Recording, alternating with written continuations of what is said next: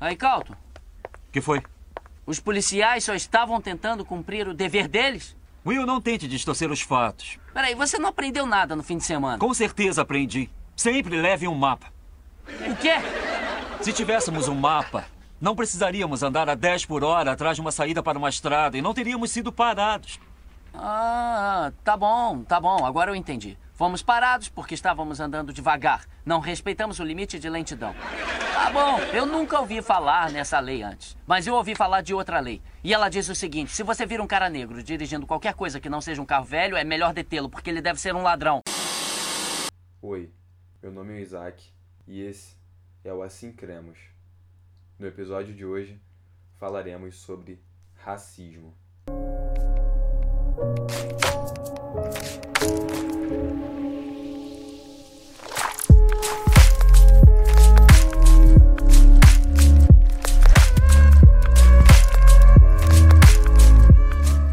última semana, presenciamos inúmeras manifestações e protestos nos Estados Unidos.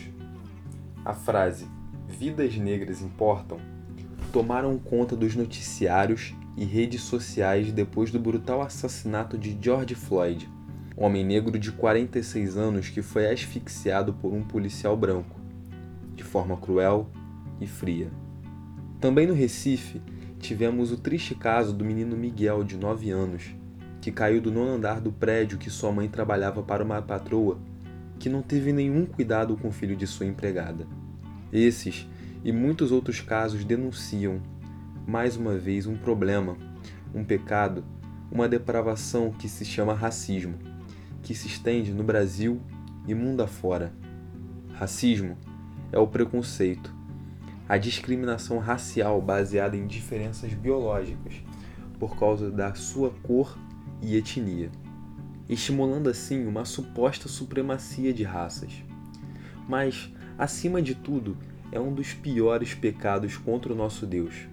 Esse problema é histórico e todos conhecemos as implicações da Segunda Guerra Mundial, onde milhões de judeus, negros e outras minorias presentes na Alemanha foram dizimadas em campos de concentração devido à sua cor e sua origem e sua nacionalidade. Ao olhar para a Bíblia, existem passagens que nos mostram que o racismo também estava impregnado na cultura judaica. Em João capítulo 4, Jesus conversa com a mulher samaritana e é evidenciado o preconceito que o povo samaritano sofria, pois em sua origem era um povo historicamente rival dos judeus.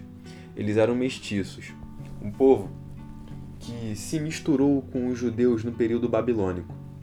E também o preconceito que as mulheres sofriam é perceptível na passagem, que fazem que a mulher samaritana se espantar quando Jesus pede água para ela e ela diz assim: Como sendo tu judeu, me pedes de beber a mim, que sou mulher samaritana? Os judeus não se comunicavam com os samaritanos. Optavam, se possível, por percorrer um caminho mais longo do que passar por Samaria. Eles não entendiam que Deus os tinha separado, que tinha separado Israel não porque eram melhores ou especiais, mas para serem um canal de bênção para outras nações. Cristo, ao morrer por nós na cruz, mostra que o seu sacrifício nos torna iguais e que todos, sem distinção, podem adorar a Deus, pois, como o próprio Jesus diz, que os verdadeiros adoradores adorarão o Pai em espírito e em verdade. Cristo como está inscrito em João capítulo 15, nos chama não mais de servos, mas de amigos. O racismo é uma das formas mais tristes de pecado, pois vai de encontro justamente contra o maior mandamento que Jesus nos deixou, que é amar ao próximo. Eu reconheço a minha incapacidade de falar sobre um tema tão delicado. Talvez muitos dos que estão me ouvindo não sentiram o que é ser julgado pela sua cor ou por afeições, de ser tratado como inferior pela sua etnia. Mas não se enganem, o racismo é presente na nossa sociedade brasileira. E este pecado atenta contra a imagem e semelhança de Deus que está presente em nós, suas criaturas. mas que o nosso comportamento esteja de acordo com o que diz o doutor Martin Luther King em um de seus discursos mais marcantes. Ele diz assim: Eu tenho um sonho, um sonho de que meus filhos não serão julgados pela cor, mas sim pelo caráter.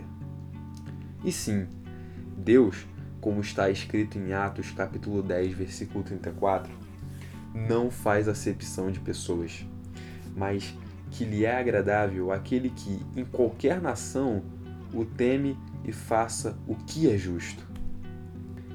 Em Atos 2, no dia de Pentecostes, quando o Espírito Santo desce sobre os apóstolos, os estrangeiros os ouvem na língua materna deles, tornando-se assim uma verdadeira celebração da unidade da fé, que é o que representa aquele dia.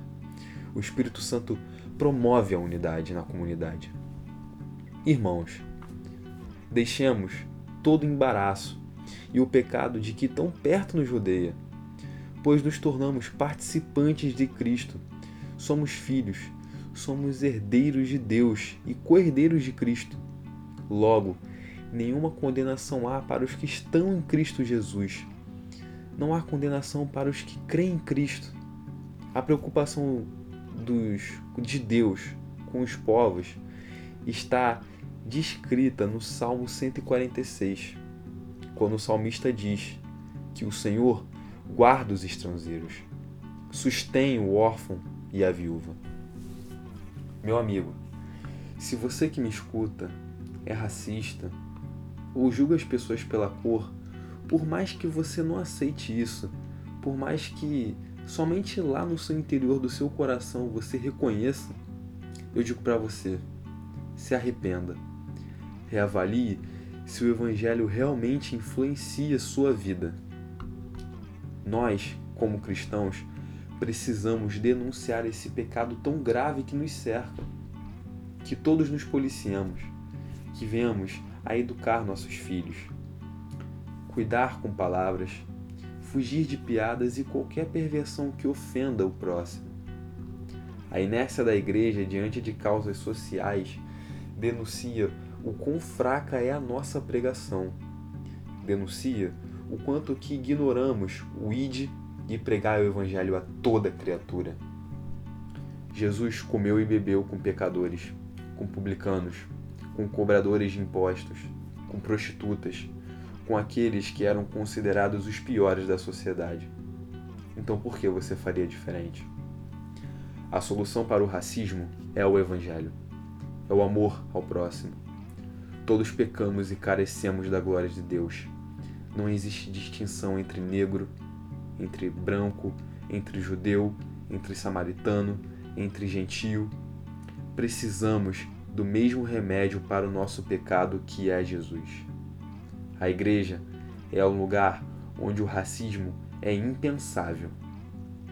E como está escrito em Gálatas capítulo 3, não há judeu nem grego, não há servo nem, nem livre, não há macho nem fêmea, porque todos vós sois um em Cristo Jesus. O amor de Cristo nos constrange, meu amigo. Vidas negras importam, importam muito.